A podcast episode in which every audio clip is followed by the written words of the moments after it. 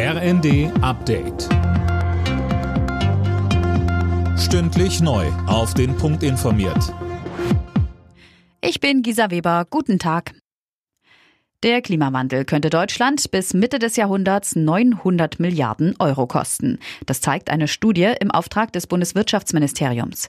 Darin werden nicht nur die direkten Zerstörungen durch Überschwemmungen oder Stürme mit einberechnet, sondern auch Produktionsprobleme, weil Lieferketten durch Katastrophen abreißen. Studienautor Thomas Korbun sagte. Die Zahlen zeigen, dass nachhaltiges Handeln, dass Klimaschutz und Klimaanpassung zentral sind, und zwar nicht nur für Menschen und Wohlergehen, sondern eben auch für die ökonomische Perspektive der deutschen Volkswirtschaft.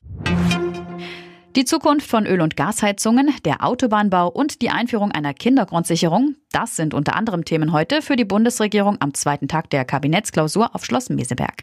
Aber auch die Digitalisierung auf dem Land soll vorangetrieben werden, sagt Landwirtschaftsminister Özdemir. Insofern ist die digitale Inanbindung die zentrale Voraussetzung auch für moderne digitale Verwaltung. Und da will ich schon sagen, haben wir leider eben noch zu viele weiße Flecken in der Mobilversorgung aber auch immer noch kein flächendeckendes Glasfaser.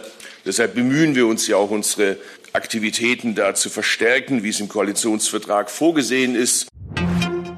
Die SPD-Spitze hat überraschend Kiew besucht. Parteichef Lars Klingbeil und Fraktionschef Rolf Mützenich machten bei einem Treffen mit Kiews Bürgermeister Vitali Klitschko einmal mehr klar, Deutschland wird weiter helfen, finanziell und militärisch. Klingbeil sagte, Rolf Mützenich und ich sind jetzt hier, um mit vielen Gesprächspartnern in der Ukraine zu sprechen, zu schauen, wie weitere Unterstützung aussehen kann und vor allem um klarzumachen, diese Unterstützung, die wir leisten, die geht äh, uneingeschränkt weiter. Türkei, Spanien, Griechenland, Ägypten und Portugal sind die beliebtesten Urlaubsziele in diesem Jahr. Das hat die Auswertung der bisherigen Buchungen ergeben, so der Deutsche Reiseverband.